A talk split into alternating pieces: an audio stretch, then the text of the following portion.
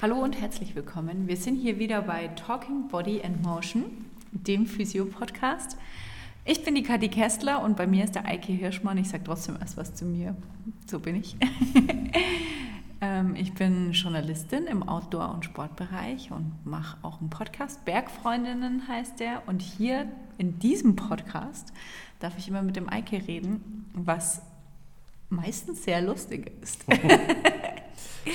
Auch heute reden wir wieder und tatsächlich über ein Thema, das unsere Umfrage ergeben hat, die wir hier gestartet haben oder auf Instagram. Ja. Oder beides. Man weiß es nicht so genau. Ähm, wir wollten wissen, welche Themen interessieren euch da draußen an den Empfangsgeräten, hat man früher immer gesagt, als man noch Radio gehört hat. ähm, was kam denn da raus, Eike? Ähm, das Thema Verletzungen und ja, wie geht damit weiter sozusagen? Also wie lange dauert sowas? Was, was kann ich machen? Was darf ich machen? Ähm, ja, was... Darf ich nicht machen? genau, was darf ich nicht machen? Und äh, ich glaube, so wie ich das rausverstanden habe, es kamen immer nur so diese Schlagworte, ja, sprecht mal über Kreuzbandrisse, sprecht mal über ähm, Schlüsselbeinbruch oder Schulter-Ex-Gelenksprengung. Ähm, genau, so gleich. Ich, ja, genau. So, wo mir einfach so äh, einfach nur gedacht habe, okay, dabei geht es jetzt eher so um den Verlauf der Heilung, wo, wann darf ich was wieder machen. Mhm. So habe ich das eigentlich so ein bisschen verstanden.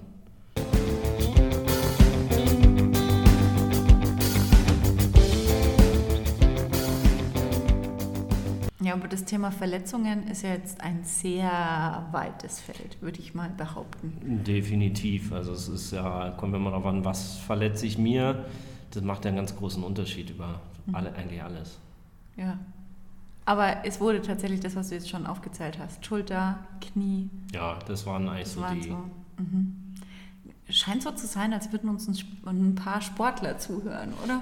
Den Eindruck habe ich auch. Ja. ähm, was ja wahrscheinlich auch aufgrund meines äh, Backgrounds nicht so unwahrscheinlich ist, dass da durchaus der eine oder andere Skifahrer dazwischen ist. Du müsstest kurz nochmal deinen Background erzählen, wenn du ihn schon ansprichst. Man muss es immer erklären für die Hörer, ja, die das, es nicht wissen. Das Erzähl. machen wir gerne. ähm, ja, eben auch sehr skilastig, äh, jahrelang im Skisport gearbeitet, mit Leistungssportlern zusammen äh, im Skisport und selber leidenschaftlicher Skifahrer und äh, deswegen ist wahrscheinlich auch das Patientenklientel entsprechend, um äh, das Thema Ski bzw. Sportverletzungen im Ski äh, nicht äh, abwegig. Gell? Mhm. Jetzt vielleicht für den Laien nochmal, ich weiß es aus eigener Erfahrung, aber ich glaube es ist nicht ganz so naheliegend, dass man sich das Kreuzband beim Skifahren oft reißt, das weiß glaube ich jeder. Die Schulter, wie, wie Sturz und das ist dann eben der, wenn ich jetzt sage Ski-Background, war ja auch Freeski äh, mhm. sehr großer Anteil dabei und ich, vielleicht weniger das Skifahren das mhm. Problem, als dann über irgendwelche Kicker springen und nicht richtig landen, ne? Mhm. Äh, wo dann eben die Landung auf die Schulter oder auf den ausgestreckten Arm oder was auch immer passiert. Aber äh, apropos ausgestreckter Arm, das Problem hatte ich ja auch mal und jetzt bin ich kein Freeskier. Das muss man nicht mal sein dazu, sondern dieser Sturz auf diesen, auf diesen, ja. auf diesen einen ausgestreckten Arm. Ihr wisst alle, was wir meinen. Man, man hat halt noch so einen Reflex und fällt dann da voll drauf. Was ist da? Was passiert da im Gelenk?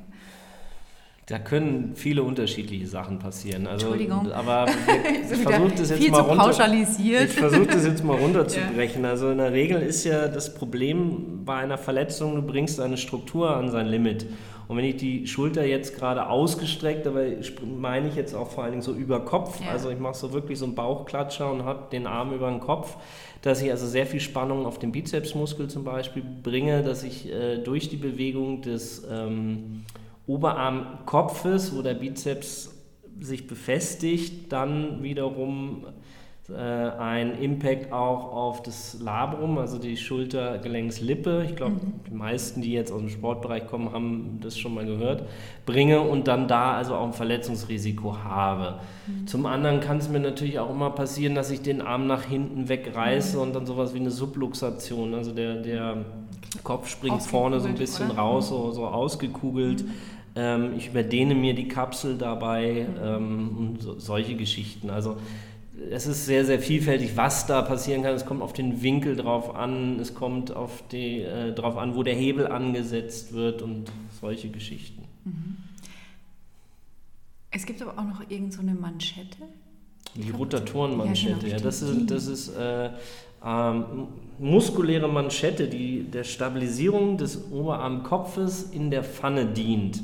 Denn das Problem bei der Schulter ist, dass äh, die Gelenkspfanne kleiner ist als der Gelenkszopf. Das Aha. heißt also, der Kopf ist größer als die Pfanne und kann ja deswegen von der Pfanne sozusagen nicht, nicht stabilisiert werden. werden. Ja. Also wenn man jetzt an die Hüfte denkt, wo die Pfanne den Kopf ja sehr gut umgibt, mhm. so ist es bei der Schulter genau andersrum. Der Kopf ist viel, viel größer als die Pfanne. Das heißt also, ich brauche Stabilisatoren, die nun diesen Kopf in dieser kleinen Pfanne stabilisieren. Wir brauchen das aber auch, dass wir also dieses Ausmaß von der Beweglichkeit haben, weil sonst könnte ich ja niemals, wenn ich eine knöcherne Begrenzung hätte, könnte ich ja niemals über Kopf gehen Stimmt, oder sogar nach hinten greifen, weil ich dann irgendwo in der Rotation einfach von der Pfanne ähm, begrenzt werden würde. Das klingt alles sehr logisch, habe ich mir noch nie Gedanken darüber gemacht, aber. Ich hoffe, das stimmt. ist auch, auch nachzuvollziehen. Ich finde das immer. einigermaßen ich schwer das, in Worten Genau, es ist unglaublich schwer, aber sonst muss man jetzt mal ganz kurz auf Google gehen und sich mal so ein, so ein Bild von der Schulter oder sowas ähm, anschauen und auch von der Hüfte, dass man einfach die Dimensionen mhm. mal sieht. Aber man stellt sich einfach Eike Hirschmann vor, wie er neben mir sitzt und mit seinem Arm ja, genau. immer so hinter sich greift und rumfuchtelt, um zu verdeutlichen, wie beweglich so ein Arm ist. Stimmt eigentlich. Ja. Aber was machen dann eigentlich so Zirkuskünstler, die ihre Beine auch so... Du, das ist ein die können es einfach sehr weit aus der Pfanne, wie du so schön sagst, raus die manövrieren.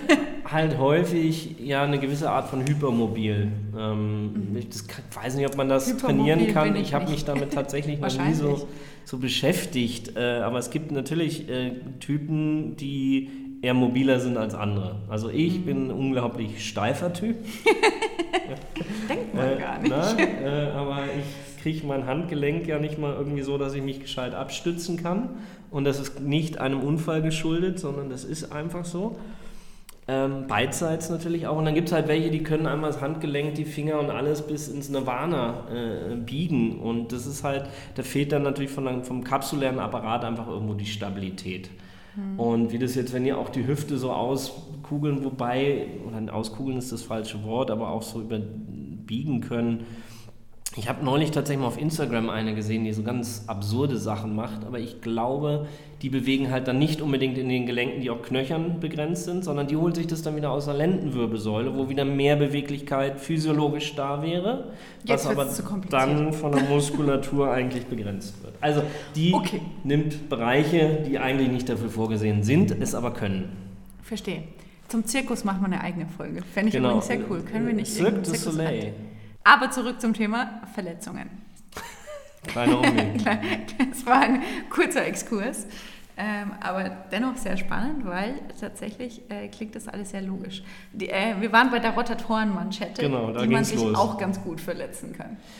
Ja, teilweise. Also es gibt halt gewisse Teile der Muskulatur, die man sich verletzen kann. Äh, häufig ist es aber auch bei der Rotatorenmanschette nicht unüblich, dass sie einfach nur eine Dysbalance hat. Also dass ein Teil dieser Rotatorenmanschette, also die unterteilt sich in einen vorderen und einen hinteren Teil, dass der zum Beispiel der vorne ist, mehr Aktivität hat. Also auch wieder haben wir auch schon mal so ein bisschen über Verkürzungszyklen so ganz grob geredet. Also der eher mhm. Spannung hat und hinten entsprechend weniger Spannung haben mhm. können. Weil nie beide Seiten gleichzeitig. Und damit kommt es zu einer Dysbalance und damit arbeitet sie nicht richtig. Und sowas steigert natürlich auch das Verletzungsrisiko, weil mhm. der Kopf nicht entsprechend gelagert werden kann. Mhm. Verstehe. Ich hoffe.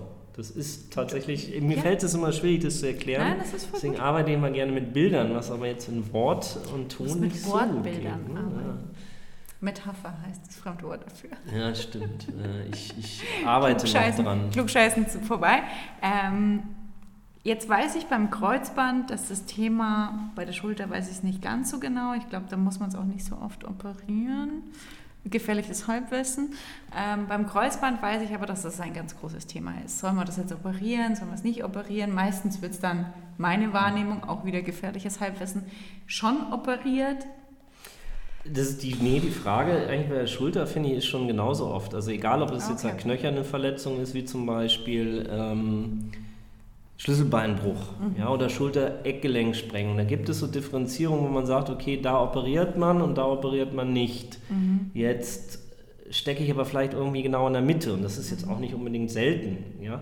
ja. Äh, dann, dann kommt die Frage, ja, wir könnten das konservativ, wie man dann sagt, also ohne Operation mhm. machen. Aber wir könnten auch empfehlen zu operieren. Also mhm. was empfehle ich jetzt? Ne? Und das, das kann man so bei, bei so kritischen Sachen, wo man sich jetzt wirklich nicht hundertprozentig sicher ist, auch nicht pauschalisieren. Also kaputt ist kaputt, da würde ich sagen, okay, da würde ich jetzt operieren. Aber wenn es so, nur so halb kaputt ist, dann muss man halt gucken, ja, wie halb kaputt ist es denn, dass ich jetzt wirklich eine Empfehlung geben kann, ja oder nein. Ne? Und das ist beim Kreuzband genauso, wobei beim Kreuzband kommt eher eine andere Frage hin. Was ist dein Aktivitätslevel? Was möchtest du machen? Und soll man das jetzt wirklich äh, operieren oder nicht? Denn da äh, bei, ja, bei Nicht-Operationen ist häufig das Arthroserisiko erhöht, im Knie, sowohl als auch in der Schulter, weil mehr Instabilitäten da sind. Mhm. Mehr Instabilitäten führen dazu, dass das Gelenk äh, Bewegungen macht, die es eigentlich nicht machen sollte. Also mehr Knorpel auf Knorpel reibt an Bereichen, wo es nicht sein sollte. Scher- und Biegekräfte stattfinden, wo sie nicht stattfinden sollten, weil die. Unterstützung fehlt und damit steigt das Arthroserisiko. Deswegen Operationen, wir stabilisieren das Ganze wieder, es bekommt wieder eine ja, physiologische Stabilität und diese ja, Reibungskräfte, Scherambigi-Kräfte werden damit halt wieder eliminiert bzw. um einiges verringert. Das heißt, das Arthroserisiko wird für lange Zeit zurückgenommen. Jetzt kann sich natürlich auch überlegen, okay, was passiert bei so einer OP? Also das ist ja nun auch nicht ja, ja. Äh, so ganz ungefährlich A zum einen, aber was da auch in so einem Gelenk rumgestochert wird, an so einem Knochen rumgefrickelt wird, also kann man auch gerne mal auf YouTube gehen, da gibt es unglaublich schöne ähm, Videos, ich finde die immer toll. Äh, bin ja auch schon ein paar Mal im OP gewesen, gerade bei OPs, die ich selber schon mal hatte, weil ich das dann immer so am interessantesten finde, das auch selber mal zu sehen. Oder wo ich lange auch überlebt habe bei einem Patienten oder bei einem Athleten, machen wir das, diese OP jetzt oder lassen wir es lieber, mhm. dass ich dann hinterher nochmal oder sogar mit den Athleten OP gegangen bin und mir diese OP angeguckt habe, einfach um sie auch mal zu sehen, was passiert da eigentlich. Und das sind schon manchmal so Sachen, wo man so denkt, okay, da geht schon ganz schön was kaputt. Hm. Aber es ist halt ultra schwierig, als, als Laie irgendeine Entscheidung zu treffen. Weil du musst auf irgendwen hören und dann sagt der Chirurg, ja, wir operieren. Surprise. Der Physio sagt vielleicht, nee, mach mal konservativ. Ja, und dann ist es nur eine, eine Vertrauensfrage. Also wem vertraue ich in dieser Meinung letztendlich? Wir haben halt unterschiedliche Ansichten. Ich sage mal, der Operateur, der, der Chirurg, der Orthopäde, die denken halt in der Regel strukturell. Also da ist eine Struktur, die ist kaputt, die können wir reparieren, das ist kein Problem. Und die wissen die Folgeerscheinungen, Folgeverletzungen, die daraus resultieren können, wenn das kaputt bleibt und so weiter. Jetzt kommen wir dann immer an und wir denken halt eher in so einer funktionellen Sache, also muskulär, was können wir da stützen, was können wir machen, kriegen wir das gesichert, ja oder nein. Weil wir können ja auch nicht operieren. Ich wäre sicher, wenn wir auch operieren könnten, würden wir es wahrscheinlich auch eher reparieren. Ne? Weil was heile ist, ist halt eh besser, als was, was kaputt ist. Der Körper kann viel kompensieren und wir Physiotherapeuten können dem Körper unglaublich viel dabei helfen zu kompensieren oder aber auch einfach zu fast optimalen Mustern wieder zurückzukehren. Ja, und das ist halt dann auch nur das, wo ich auch nur Empfehlungen geben kann und sage, ja, da muss man dann eben diskutieren. Im Optimalfall diskutiert der Therapeut auch nochmal mit dem Operateur. Mhm was nicht immer ganz einfach ist, aber wenn man dann halt ein paar Ärzte hat, mit denen man sich gut unterhalten kann, dann diskutiert man das eben auch mal mit denen und dann schaut man auch mal untereinander, was bei rauskommt. Und dann kann man auch eine Frist setzen und sagen, so, wir probieren das jetzt mal in einem Rahmen von sechs bis acht Wochen, was so ein normaler ja, Wundheilungszyklus ist, äh, bis so diese ganze, nach einer Verletzung das alles umgebaut ist, bis wir langsam wieder die Muskulatur in eine Kräftigung reinkriegen, Ansteuerung einigermaßen funktioniert und gucken, kriegen wir in dieser Zeit eine Veränderung hin. Und wenn wir eine Veränderung so hinkriegen, dass man sagt, okay, da ist ein ganz klarer Weg zu erkennen, wir gehen zur in Anführungszeichen, das sieht man ja wieder nicht, zur Normalität zurück, mhm. dann kann man sagen, okay, das ist vielleicht ein Weg, es mal auszuprobieren. Würde ich als Therapeut aber nochmal mit dem Arzt sprechen und sagen, ob er das auch weiterhin unterstützen würde. Mhm. Aber ist es nicht oft besser, sofort zu operieren? Weil das würde dem ja widersprechen. Das, der einzige Grund, warum man sofort operieren könnte und nicht sechs Wochen wartet, ist einfach, weil man, wenn man nach sechs bis acht Wochen noch mal operiert, dass ich so die erste Wundheilungsphase, das so. ist abgeschlossen, nochmal beginne. Ja, also nochmal diese sechs bis acht Wochen durchlaufe. Und das heißt also eigentlich, die Zeit, die ich vor der OP hatte, verlorene ja, die Zeit ist verlorene ist. Zeit, genau. Verstehe. Du sagst es. Und das ist eigentlich so der einzige Grund, warum man das jetzt wirklich macht. Man vor drei, vier, fünf Jahren, ich weiß es gar nicht, man hat in Deutschland ja auch noch relativ lange gewartet, bevor man Kreuzband gemacht hat, weil man gesagt hat, entweder sofort innerhalb der ersten sechs bis acht Stunden mhm. oder aber warten, bis die Schwellung zurück ist oder sechs Wochen. Ich weiß, ich kriege es gar nicht mehr so genau zusammen. das mit der Schwellung habe ich auch schon mal Und da habe ich auch lange recherchiert, warum das so ist und mich mit vielen Ärzten unterhalten, weil ich das aus Australien, wo ich ja auch äh, lange war, anders kannte. Haben wir auch schon mal eine Folge lang drüber genau. gesprochen.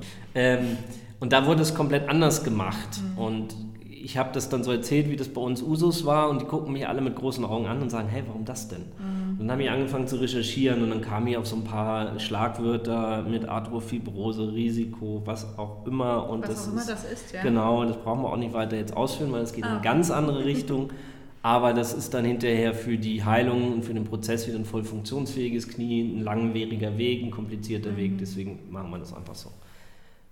Lange Rede, kurzer Sinn.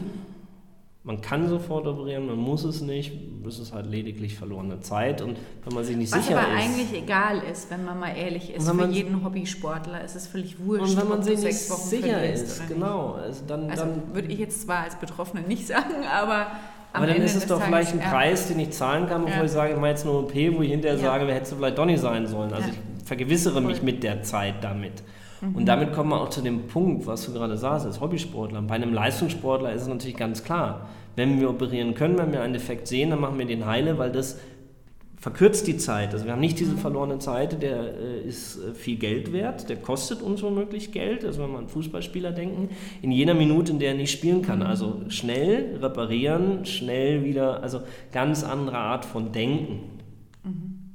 Aber man hat ja als, als sage ich mal, ambitionierter Hobbyathlet eher immer den Eindruck, es ist besser, so behandelt zu werden wie ein Profiathlet.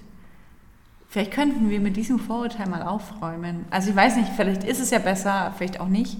Aber die Herangehensweise, wir machen jetzt die Maschine, die keine Maschine ist, ähm, wir reparieren die jetzt und machen die wieder fit, damit sie so bald wie möglich wieder genug ähm, Output abliefert, ist vielleicht nicht immer der beste Weg. Es oder? ist halt. Nee, also für den Körper ist es anstrengend, aber ja. warum macht denn ein Leistungssportler, Anna, spätestens mit Mitte 30 ja. irgendwann äh, geht der in Rente? Ja. Äh, deswegen meine Theorie, so hat man es auch früher mal gesagt, ich weiß nicht, ob das heute immer noch so ist, aber deswegen verdienen sie auch so viel Geld, weil sie dann ab ja. 30 halt den Rest ihres Lebens auch irgendwie ausgesorgt haben müssen, weil der Körper auch natürlich kaputt ist. Das heißt, also da ist. Und nicht jeder Leistungssportler verdient so viel Geld. Nee, Nur in bestimmten Sportarten. Ja, das stimmt. Möchte ich jetzt kurz nochmal anmerken. Völlig, völlig richtig, ja. Nein, also, aber. Also, also deswegen, ja, also ja. es ist natürlich bei denen, du willst ja schnell viel erreichen. Ja. Und das ist bei einem äh, jetzt normalen Menschen, da muss man, glaube ich, auch mal ein bisschen so. Ja, es, es muss ja nicht immer ein Extrem sein. Ja. Ja, ich bin jetzt eh nie so der Fan von Extremen. Also gerade ja. auch bei den überambitionierten Breitensportlern, die ja auch so die Hummeln im Arsch haben, wenn ich das jetzt mal so sagen darf, äh, dass sie einfach so, ist ja, der Nabel ist ja jetzt zu, jetzt lass mich wieder joggen gehen, ich will jetzt wieder laufen gehen. Mhm. Wo man auch sagen muss, halt, Moment mal, da ist so unglaublich viel kaputt gemacht. Ja, aber bei einem äh, Basketballer, bei einem Fußballspieler geht das ja auch. Dann sage ich, naja, gut. Also, ah, jetzt kommen wir wieder mal zu unserem Lieblingsthema, so ein bisschen Ernährung, mhm. Alkohol, Rauchen, was nicht alles da reinfällt, um eine Wundheilung ähm, ja, zu beeinflussen. Ja? Äh, Nebenerkrankungen, was weiß ich nicht, was Aktivitäten, Belastung, wann, wie viel, welche Intensitäten. Und der normale, ambitionierte Breitensportler sieht seinen Physio, wenn er Glück hat, zwei bis dreimal die Woche. Wir Physios würden ihn manchmal auch gerne öfter sehen, aber dann kommt die Arbeit auch wieder in die Quere. Oder aber auch äh, die Termin, äh, terminliche Situation. Situation, die das dann auch manchmal verhindert. Und dann siehst du den ein- bis zweimal die Woche. Zweimal in der Regel schon, aber ähm, wenn es ganz schlecht läuft, eben auch nur einmal die Woche. Und so ein, so ein Leistungssportler, der also das wirklich auch berufsmäßig betreibt, ja, der sieht ein Physio jeden Tag, wenn nicht sogar zwei bis drei Mal am Tag. Und dann mhm. haben sie äh, Reha-Zentren, wo sie noch ins Schwimmbad gehen können, wo sie unter Abnahme der Eigenschwere mhm. schon mal anfangen können, die Bewegung zu machen, weil der Druck oder die Belastung auf das Gelenk, auf den Muskel, auf die Strukturen damit verringert wird. Und das ist natürlich ein Kostenapparat, den sich unser Gesundheitssystem natürlich in diesem Maße auch nicht leisten kann. Mhm. Wenn ich jetzt unglaublich viel Geld habe, kann ich das natürlich als privat zahlen. Mhm. Aber äh, das Gesundheitssystem, das, das kann das nicht stemmen. Also gehen wir den vernünftigen, normalen Mittelweg.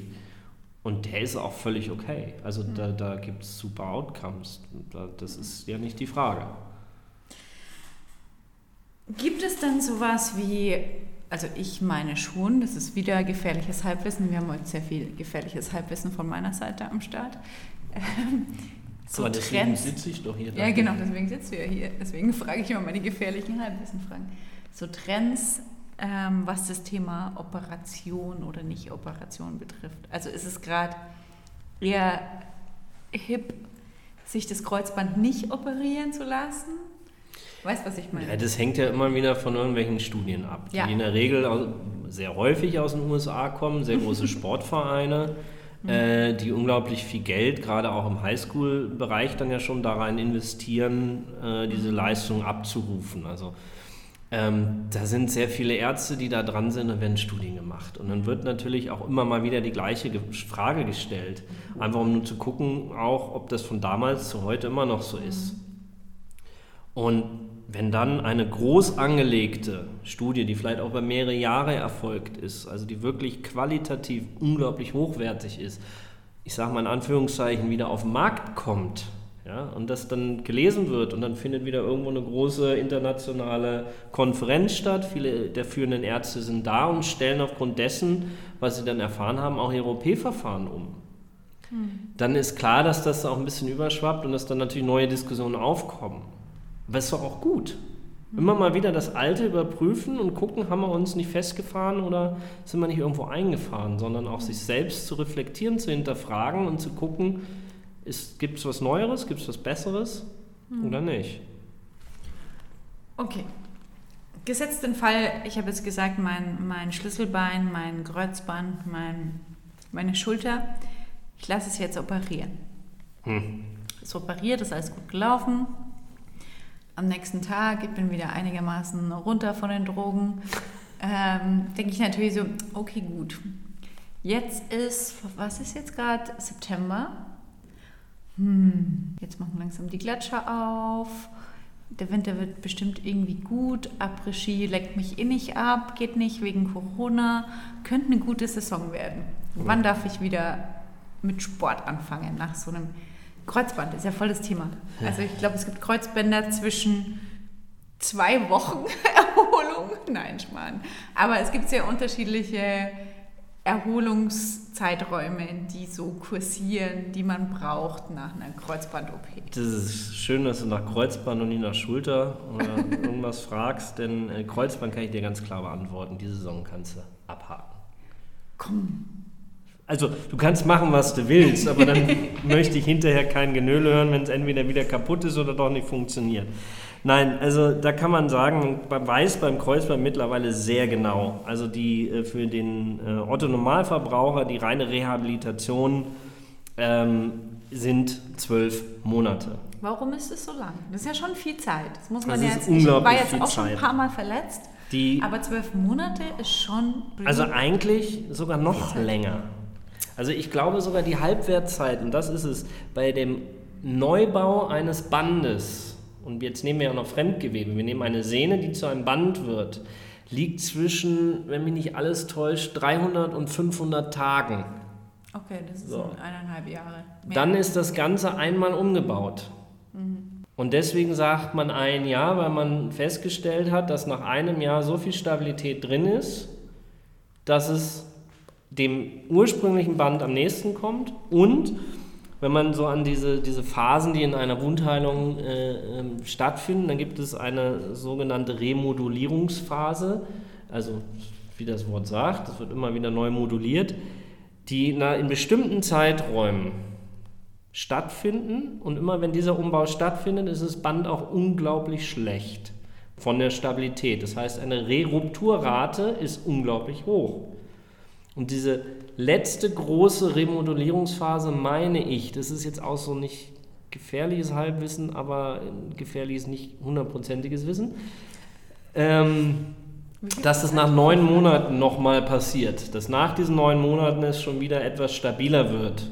Denn jetzt kommen bestimmt viele, die sagen, ich kenne da aber einen, der war schon nach neun Monaten wieder Skifahren oder dies machen oder ja. jenes machen. Und da muss ich auch sagen, das kann möglich sein. Ja. Es ist so ein bisschen von der Reha abhängig, von der Sportlichkeit des äh, Personen und so weiter. Aber jeder kann sich schon mal so als Maßgabe ein Jahr einfach mal merken. Wenn er Glück hat, geht es schneller, wenn er Pech hat, dauert es ein bisschen länger. Okay, um das nochmal für den Laien zusammenzufassen.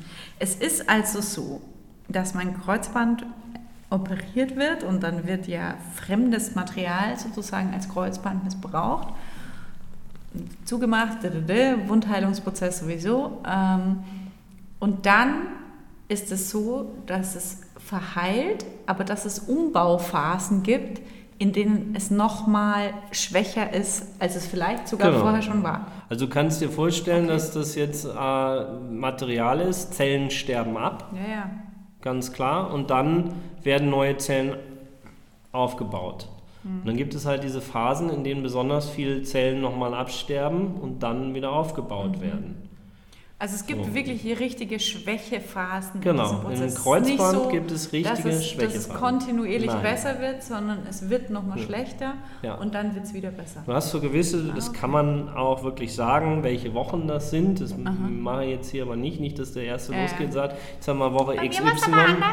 Nee, oder wir haben jetzt Woche XY und geht da joggen und oder weiß ich nicht was und dann passiert trotzdem was. Aber ähm, am allerstabilsten ist es, direkt nach der OP. Wirklich die ersten sechs, sieben Tage, ja, genau, geht halt auch keiner Skifahren.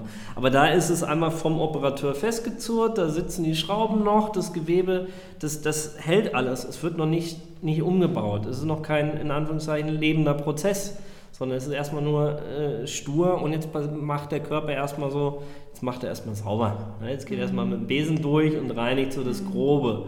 Und in der Zeit hält das andere unglaublich gut. Und wenn er dann anfängt, sich aber damit auseinanderzusetzen, okay, da ist der Knochen verletzt, weil da ist eine Schraube drin, hat irgendein Idiot reingebohrt und dann anfängt dieses Bohrloch langsam wieder zuzumachen und hier ein bisschen zu füttern und dies und jenes. Das ist, glaube ich, wenn man das so beschreibt, dann kann sich jeder vorstellen, okay, da passiert einiges in dem Moment. Es ist erlebende Situationen. Und ja, dann ist auch mal geschwächt. Aber ist es bei anderen Verletzungen ähnlich? Also ich höre das jetzt irgendwie. Es ist. Er also ich meine, klar, jeder, der mal verletzt war, weiß, es gibt Tage, da geht es einem scheiße oder da, da ist, ist, es nicht so beweglich oder was weiß ich oder man hat das Gefühl, es geht nicht voran. Aber dass es wirklich faktisch schwächer ist sozusagen, als, als es vielleicht vorher war ähm, und man eher so einen Schritt zurück macht. Ist es bei anderen Verletzungen auch so oder ist es nur beim Kreuzband so extrem? Also beim Kreuzband ist es einfach unglaublich gut untersucht. Mhm. Da gibt ja, es halt also sehr häufige Verletzungen. Und ne? gerade im Sport ja. unglaublich wichtig ist und man wirklich feststellt, dass oder da einfach sehr viel Forschung gemacht wurde, deswegen kann man das sehr gut nachweisen ich glaube, es ist auch ein sehr dankbares Gelenk für Untersuchungen. Mhm. Wenn wir jetzt aber, weil wir haben ja auch vorhin gesagt, so Schulter war ja auch so ein, so ein, auch so ein Thema, auch ein unglaublich komplexes Gelenk. Wenn du mich da jetzt gefragt hättest, wann darf ich wieder Skifahren, mhm. da fällt mir diese Frage mit einer klaren Aussage zu beantworten, auch wenn ich gerade so ein bisschen links und rechts abgedriftet bin. Aber finde ich, ist recht klar. Zwischen neun und zwölf Monaten, wenn du Pech hast, erst nach 15. Mhm. Bei der Schulter kann sich das, weil es auch nicht so eine ganz klar, jetzt kann es, also Schlüsselbein kann es sein, welches die Schulter auch mit beeinflusst. Es kann äh, Muskelanriss, äh, Bizepssehne sein, äh, es kann eben äh, Schulter-Eckgelenk irgendwas sein. Also da unterscheiden sich dann schon die Verletzungen so ein bisschen, die alle ähnliche Auswirkungen auf das Schultergelenk hat. Weil nicht, dass jetzt irgendwer fragt, warum äh, benenne ich jetzt hier so viele Verletzungen, aber im Knie mal immer jetzt vor das Kreuzband und nicht zum Beispiel Meniskusverletzungen. Meniskusverletzungen sind ein ganz anderes Kaliber, aber diese Schulterverletzungen sind alle, können alle relativ identisch Daher in der Auswirkung mhm. sein, was die Schulter betrifft. Mhm. Und jetzt kommt es da einfach drauf an, okay, welches Ausmaß war das? Weil Kreuzband durch ist durch, mhm. kaputt ist kaputt. Und in der Schulter ist halt viel zwischen halb kaputt und ganz kaputt, zwischen Grad 1 und Grad 5. Das sind so mhm. diese Einteilungen, die es da häufig gibt. Und mhm. dazwischen passiert immer alles. Mhm. Und so kann es sein, dass man nach drei Monaten wieder unglaublich fit ist. Es kann aber auch sein, dass es nach zwölf Monaten so ist, dass du einmal denkst, scheiße, wie lange soll das jetzt noch dauern? Und das ist, da ist es einmal viel, viel schwieriger, Prognosen zu treffen. Okay. Also, was war deine ursprüngliche Frage? Was ist der Ausgangs... Nee. Nein, du hast gerade einfach nur geredet. Du hast gar nicht auf eine Frage. Du hast, du hast, du hast der, der, der Ausgang, warum ich auf die Schule... Achso, warum da, ob das bei anderen Gelenken anders ist. Achso, ja, stimmt. Genau. Ne, ob, es diese... Ob's, du hast recht. Ob es diese Rückschritte gibt. Also diese klaren... Genau, diese klaren Dings. Und so bin wo, ich auf die Schulter sagt, gekommen, wo ich sagen kann, nein, das gibt es eben nicht. Ja, mhm. es ist unglaublich unpredictable im Bereich der Schulter. Mhm. Also es ist unglaublich schwierig, da was zu sagen. Und da hat man nicht so festgestellt, weil hier nimmt man selten Fremdmaterial, um irgendwas aufzufüttern, kommen eher Schrauben rein, da kommt irgendwas anderes rein. Also dieser Umbauprozess, wie wir den im Knie haben, findet hier auch nicht so statt, weil wir weniger mit Gewebe arbeiten. Mhm. Jetzt habe ich noch eine persönliche Frage zum Kreuzband. Ich komme mir ja langsam so ein bisschen wie ein Außenseiter vor, mhm. weil ich noch keinen Kreuzbandriss hatte. Sei froh. Ja. Und ich, ich, ich bilde mir ja ein, also ich will einfach, dass es so ist, dass ich einfach kein Kreuzbandriss-Typ bin. Dass es einfach nicht passiert, weil ich nicht so veranlagt bin. Für Bänderrisse bin ich offenbar schon veranlagt. also hatte ich aber durchaus schon. Ja, eben. Aber Kreuzband, glaube ich, passiert mir einfach nicht. Kann es sein? Also wie sehr ist man... Und ich habe auch einfach so krasse Oberschenkelmuskeln, dass mir das mm. nicht passiert du kannst genauso einen kriegen wie jeder andere, aber vielleicht ist der Impact, den du brauchst, um einen zu kriegen, höher als bei anderen. Also du kannst mehr aushalten, mehr kompensieren. Das ist ja genau das gleiche bei diesen flexiblen Menschen, über die wir vorhin geredet haben. Ja, die können jetzt natürlich auch ihr Knie und alles in Richtungen bewegen, wo bei anderen schon anfangen zu schreien oder Bänder reißen und es einfach nur schnallst. Ähm, und bei ihnen ist es einfach wie ein Gummiband. Und kann es auch sein, dass die Muskulatur äh, kräftig genug ist, das Gelenk gut zu stabilisieren. Und zwar nicht nur von einer Seite, was wir vorhin mit der Rotatorenmanschette vorne hinten hatten, so zum Beispiel Knie gibt es ja auch vorne hinten, sondern von beiden Seiten kräftig genug ist. Die Ansteuerung, die Schnelligkeit, wie dieser Muskel mit Informationen gefüttert wird, so gut ist, dass man also sehr viel aushalten kann. Und wenn man jetzt nicht Fußball spielt und einem einer von hinten zum Beispiel reingrätscht, ja, wo also ein wirklicher Impact äh, stattfindet, als Verletzungsart, dann äh, kann das sehr gut sein. Ja, wenn du jetzt aber irgendwie äh, mal mit dem Ski einspitzelst und dann irgendwie eine Rotation vom Unterschenkel gegen den Oberschenkel machst, wenn der Oberkörper sich noch weiter bewegt, dann kann irgendwann der Moment erreicht sein, wo das Kreuzband es nicht mehr aushält. Ja? Und vor kaputt gibt es ja vielleicht auch erstmal noch lang. Stimmt.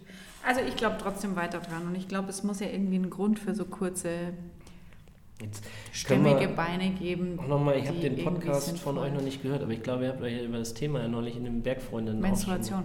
Genau, richtig. es ist, der Zyklus der Frau ist bei, der, äh, bei dem Thema Bänder Kreuzband? und auch gerade Thema Kreuzband auch nicht uninteressant, warum ich auch durchaus ja äh, Athleten äh, oder Athletinnen besser gesagt dann auch durchaus mal nach ihrem Zyklus gefragt habe. Ich wurde zwar mal komisch angeguckt, was mich das jetzt angeht, aber wenn man das erklärt, warum man danach fragt, dann war das durchaus auch okay, weil da das Bandverletzungsrisiko durchaus auch gesteigert ist. Also ja. wo ich jetzt jeder Frau durchaus auch sagen würde, äh, macht jetzt nicht äh, die riskantesten, den riskantesten Move in eurer Karriere, was Skifahren, Touren oder sonst was angeht, in dem äh, Zeitraum eurer Periode. Aber Frauen haben ja per se ein höheres Kreuzbandrisiko. Das stimmt, aber was dahinter steckt, soweit habe ich mich in dieses Thema noch nicht. Am, am, am, schlecht, an der, am schlechteren Bindegewebe. Und Bänder sind ja Bindegewebe. Da ist jetzt kein gefährliches Halbwissen. Nein, das ist kein gefährliches Halbwissen. Okay. Weil das ist ein Thema, oh, das weiß ich jetzt nicht. Ich habe für den Bergfreundinnen-Podcast ausführlich damit auseinandergesetzt. Habt ihr da auch über Kreuzband tatsächlich geredet? Genau, also es geht um diese Studien, die, diese Bandstudien oder warum Bänderrisse innerhalb der zweiten Zyklushälfte zunehmen, wurden ja viel am, am Beispiel des Kreuzbands durchgeführt und deswegen. Genau. Ähm, zurück zu den Verletzungen, oder wir sind eigentlich die ganze Zeit bei den Verletzungen, also nicht zurück. Verletzungen. ähm, du hast es vorhin schon mal kurz anklingen lassen. Was hat denn alles einen Einfluss darauf, wie schnell ich mich erhole, mal unabhängig davon, ob ich jetzt bei beim Arzt vom FC Bayern operiert wurde und beim Physio von Hoffenheim auf der Bank liege, sondern äh, was, was kann ich an meinem Lebenswandel einfach besser also, machen, um schneller wieder fit zu werden? Ich denke, wir haben letztes Mal, letztes, vorletztes Mal über das Thema Regeneration gesprochen. Ja. Und da ist, denke ich, klar geworden, wir können die Regeneration unterstützen, aber ich hoffe, dass auch klar geworden ist, dass der Körper auch Ruhe braucht, um zu regenerieren. Reize auch, ja. Also zum Beispiel, wenn es darum geht, dass man einen Knochen regeneriert, also eine Knochenstruktur, dann braucht der Knochen Druck, hm. weil ohne Belastung wird der Knochen nicht zum Knochen ich auch schon ein paar Mal gehört. Ne? Äh, so ist es bei Sehnen und Bändern auch so, dass sie ab einem gewissen Zeitraum natürlich auch einen gewissen Zug brauchen, dass die Fasern sich wieder in die entsprechende ähm, Zugrichtung ausrichten. Mhm. Also das ist so entscheidend. Wie viel Belastung, wann belaste ich? Welche Struktur belaste ich wann, wie und wie viel? Also nicht zu früh, nicht zu spät. Das ist manchmal ein gewisses Jonglieren. Da gibt es ein paar grobe Richtwerte, wo man sagt, danach kann ich gehen. Das ist auch das, was der Arzt dann vorgibt. Und es ist auch nicht irrelevant, weil der Arzt ja auch weiß, was er unter der OP gemacht hat. Hat er eine Naht gesetzt, hat er einen Anker gesetzt oder irgendwas anderes, einem, egal welche Struktur, weil das einen Unterschied macht. Hat er einen Nagel gesetzt oder hat er eine Platte am Knochen gesetzt? Das macht einen Unterschied, wie stabil die Bruchstelle, wie äh, stabil die, äh, die Rissstelle im Muskel ist oder sonst irgendwas. Mhm. Ab wann ich also wie viel belasten darf. Mhm. Und das ist dann schon mal entscheidend, dass man dann anfängt zu belasten, die Struktur wieder ihrer ursprünglichen Funktion zuführt mhm. und das aber entsprechend eines gewissen Zeitfensters. Und Ernährung, klar, wenn ich jetzt äh, mir immer nur Fast Food und sonst was gebe, ist mhm. es vielleicht nicht optimal.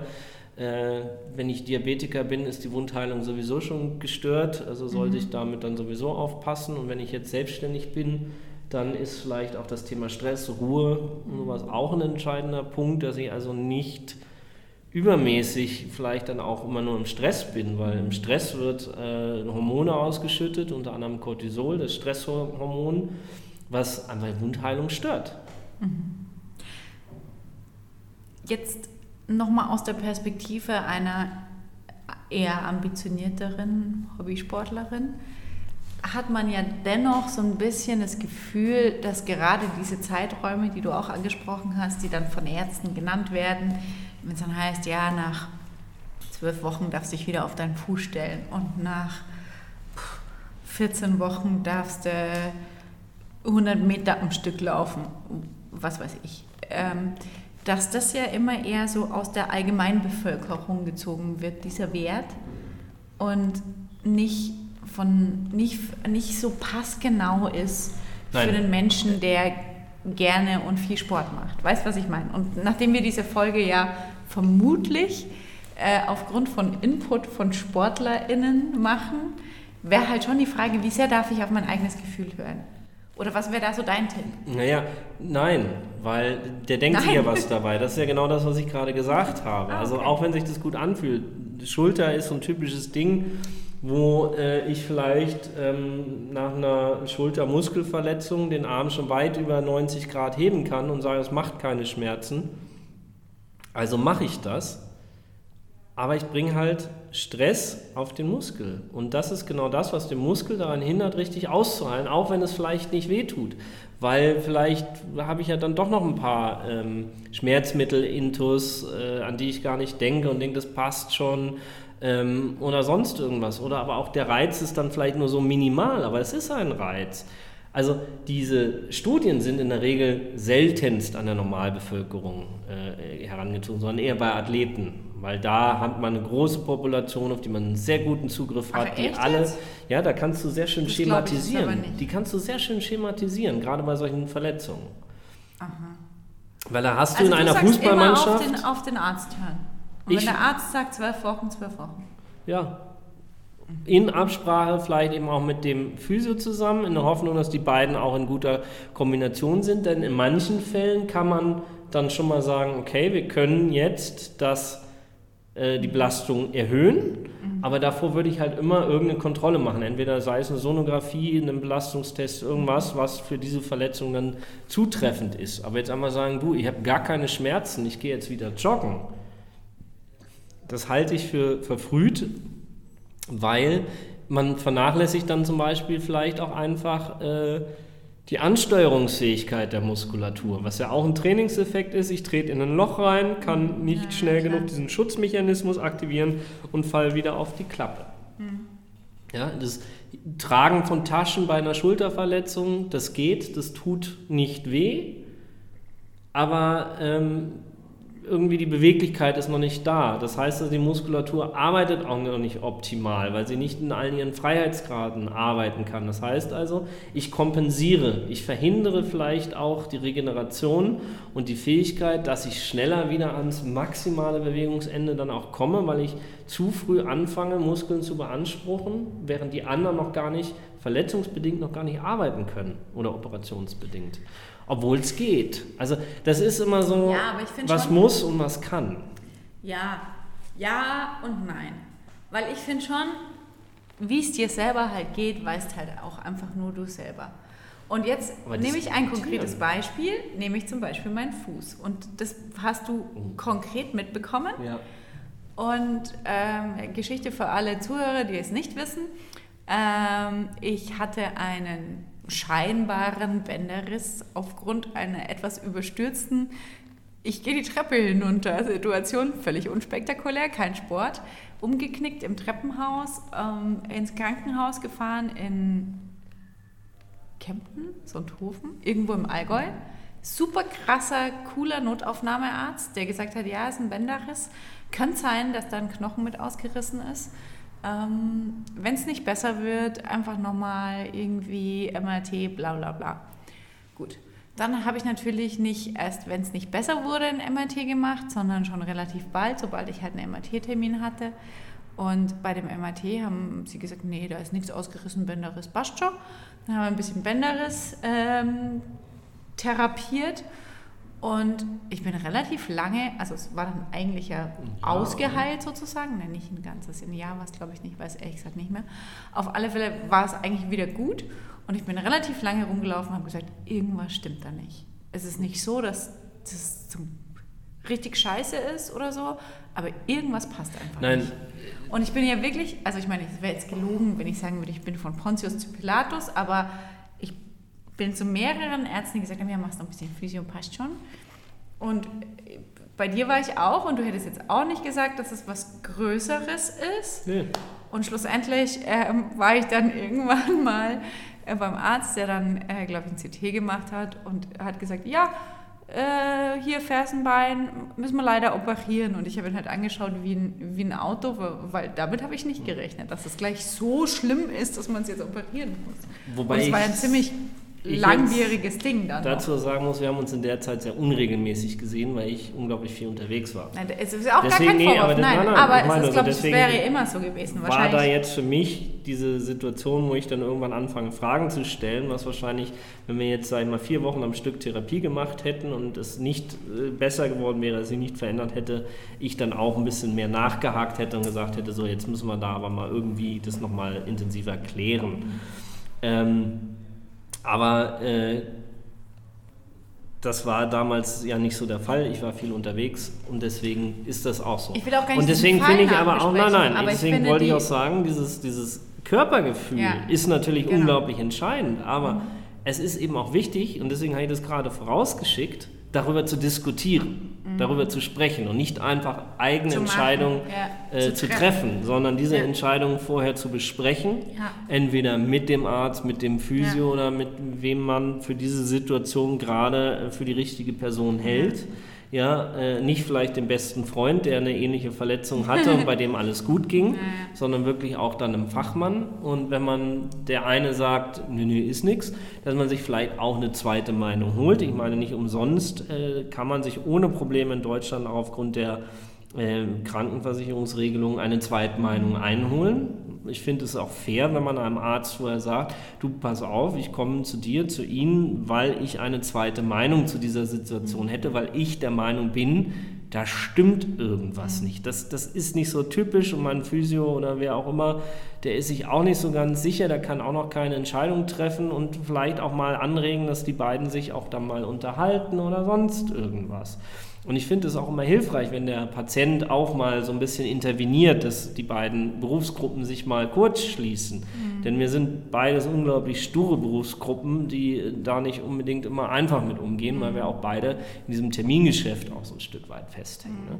Aber das ist das, was ich glaube. Klar, eigenes Gefühl, unglaublich wichtig, unglaublich gut, aber nicht machen, sondern jemanden fragen, der Ahnung von der Situation hat, auf physiologischer und pathologischer Ebene und den mal befragen. Sag mal, was hältst du davon? Mir geht es unglaublich gut. Kann ich nicht schon mal laufen gehen? Kreuzbandverletzung, wo ich sage, mei, ja, der Zeitraum passt, gehen wir mal langsam los und machen wir vielleicht wirklich, wir fangen mal klein an, geht das gut, dann werden wir größer, dann fangen wir langsam an und passen das an und wenn es gut geht, dann erweitert man das. Aber man geht nicht morgens aus dem Bett raus, und sagt, boah, heute fühle ich mich richtig gut, zieht die Laufschuhe an und läuft 20 Kilometer. Ja, das macht klar. man nicht.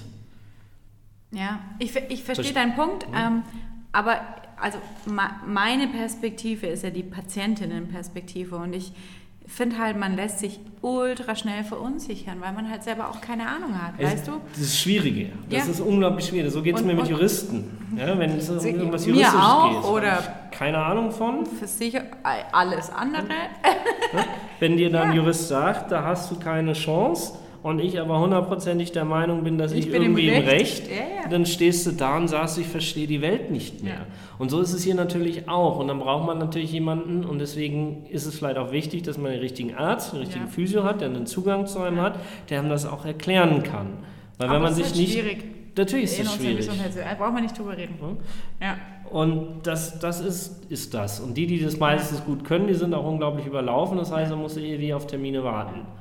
Ja, und das nächste ist, finde ich schon auch, und das ist vielleicht auch nochmal aus meiner Perspektive, ich weiß nicht, ob du da was beisteuern kannst, aber dass man schon so ein bisschen das Gefühl hat, als jemand, der aktiv und sportlich ist und so weiter, dass einem eher nicht so, okay, wir gucken mal, wo sind deine aus einer Mainstream-Perspektive betrachtet vielleicht kleinen Probleme und wie können wir dir dabei helfen, sondern dass man eher immer so dieses, ja, was willst du denn? Die anderen sind alle übergewichtig und haben Diabetes und so, mhm. dass das eher so diese Probleme sind, die gesehen werden und dein Problem als jemand, der aber halt wieder fit werden will und zwar nicht nur fit in einem, ich gehe jetzt mal 10 Kilometer an der Isar spazieren, sondern ich fahre jetzt halt mal 3000 Höhenmeter und 300 Kilometer an einem da Tag man, und es muss funktionieren. Weil da muss man halt einen Unterschied gleich machen zwischen dem Leben und dem Funktionieren. Also das heißt, wofür ist unser Gesundheitssystem ausgerichtet? Es ist dafür da, dass wir arbeitsfähig sind und nicht dafür ja. da, dass wir sportfähig ja, ja, sind und uns wieder kaputt machen Natürlich. können. Ne? Aber man denkt sich halt schon, seid doch froh, also ja, aus, ich weiß, aus meiner Perspektive denkt man sich, sei froh, dass ich so bin und nicht erzähl mir, dass ich eigentlich froh sein muss, dass ich noch gerade auslaufen kann. Und das sind Verstehst? auch die Patienten, die ich ja gerne habe. Ich setze mich ja auch gerne, so wie wir das jetzt mittlerweile in eine sehr schöne Diskussion gekommen ja. sind, ist es ja auch so, dass ich nicht nur therapiere und behandle, sondern wir sitzen auch manchmal eine Dreiviertelstunde und unterhalten uns über solche mhm. Sachen, weil ich möchte, dass der Patient das der Gegenüber versteht, was ja das Problem ist, warum ich dieser Meinung bin und nicht der Meinung bin, ja. dass, dass man da also äh, wirklich sich auch abgeholt fühlt, weil das ist mir wichtig, weil nur dann sehe ich den Outcome auch da und ja. auch nur dann sehe ich meine Prognose, wir haben uns vorhin über Prognosen ja. unterhalten, auch irgendwo erfüllt. Und das ist eben nicht das System, wonach es ausgerichtet ist. Dafür muss ich dann vielleicht mittlerweile eben privat in die Tasche greifen und ich glaube, das sind auch die meisten mittlerweile bereit ja, dafür, auch, ja. die dann auch nicht nur die, die Patienten oder die Betroffenen, sondern auch die Therapeuten oder Ärzte, die dann sagen, so, ja, hier, privates Beratungsgespräch, kein Problem und dann nimmt man sich auch Zeit. Muss einem aber auch klar sein, dass das halt nicht die Basic Gesundheitsverordnung oder Abdeckung ist, sondern dass das weit über das System hinausgeht, welches da nicht mehr greift und was ich auch vom System nicht erwarten kann. Das System greift nur für die normale, ich bin wieder fit äh, und kann wieder arbeiten gehen Situation, mhm. aber nicht, ich bin so fit, ich kann über mein Arbeiten hinausgehen und mich wieder kaputt machen Situation. Und das ist das, wo Hallo, ich... Sport macht nicht nur kaputt. Naja, du weißt, was ich meine. Äh, ich hoffe, die anderen auch. Und äh, jeder Sportler kommt immer wieder an seine Grenzen und jeder, der das wirklich sehr ambitioniert macht, ist da auch so. Oder es muss ja nicht mehr der sein, das kann auch die äh, überambitionierte Hausfrau sein, die einfach nur ihren Haushalt wieder machen will, wo man auch häufig. Hallo, Hausmann. Hausmann, wobei da Hausfrau muss ich, Frau oder Hausmann, wir gendern. Das stimmt, nee, das äh, bin ich völlig bei dir, hast ja recht. Aber ich aus meiner beruflichen Erfahrung habe noch nie erfahren, dass ein Hausmann sich nicht zurücknehmen kann, wenn es ihm gesagt wird. Ja? Obwohl, nee, das stimmt nicht. Nein, nein, nein, nein. Doch muss ich wieder rufen. Ich habe ich hab einen sehr guten Freund, der ist auch Hausmann und der macht sich auch regelmäßig kaputt, weil er nicht weiß, wo die Grenzen sind. Beim Fensterputzen. Nee, aber weil er einfach immer zu viel dann macht. Dann, dann geht es auch mit dem Sport, äh, Kind mhm. alleinerziehend äh, oder nicht direkt alleinerziehend, aber sie arbeitet, er passt aufs Kind auf und sie ist halt viel unterwegs beruflich gesehen. Ne?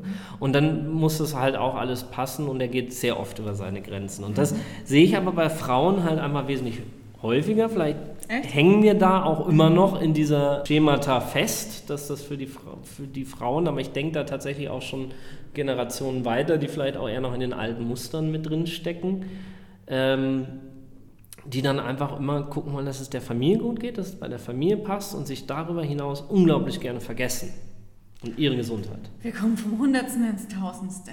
Ja, vielleicht sollten wir da Aber mal zwei Folgen noch, Jetzt habe ich noch eine Frage. Gehen Frauen tendenziell, jetzt wird es sehr spekulativ, aber ich will es trotzdem wissen, ähm, auch beim Sport so weit oder ist das nur in diesem Caring? Ja. ja. Aha, eher als Männer. Wenn man Männern sagt, macht es nicht, weil Männer einfach wehleidiger sind. Männer können sich nicht so quälen. Klischee, Klischee, Klischee. Nee, das, also ich glaube, da, mal, da, wir machen da, mal eine Männer noch, da würden wir jetzt noch viel drüber diskutieren. Ja. Nein, also ich kenne auch viele Männer, die äh, sich an ihre Grenzen bringen und auch zu schnell, zu viel über die Grenzen rübergehen, was den Sport angeht.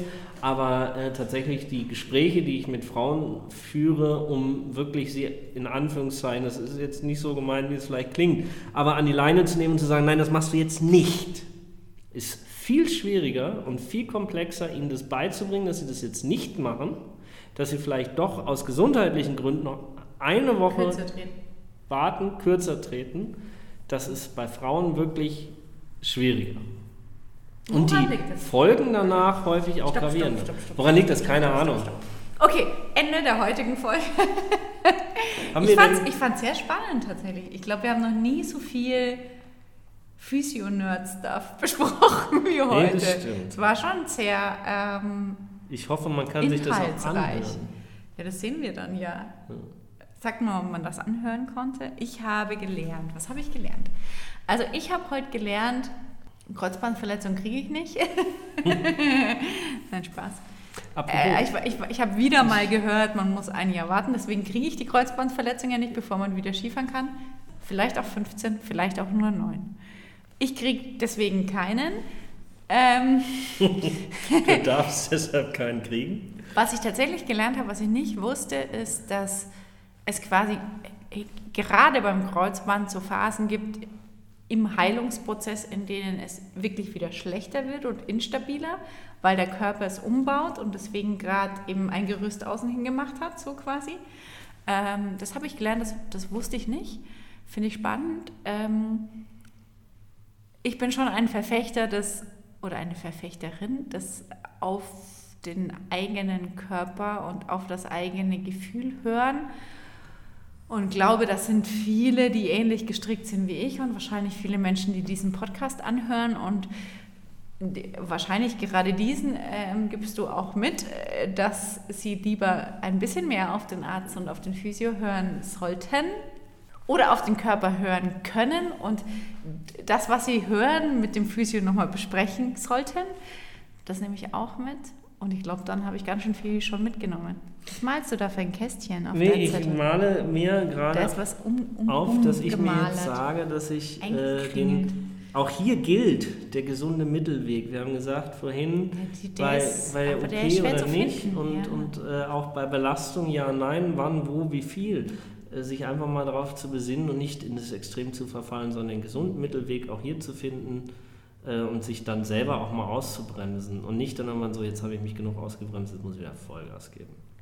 Ja, aber das ist ja das Schwierige. Genau, deswegen. Wir machen eine Folge über den gesunden Mittelweg, über Männer und Frauen. Wir haben schon wieder ganz viele Themen mitgenommen. Hm. Das ist total spannend. Vielen Dank. Danke Zuhören. dir. Ich hoffe. Und dir auch. Ja. Wir hören uns bald wieder. Genau. Tschüss. Ciao.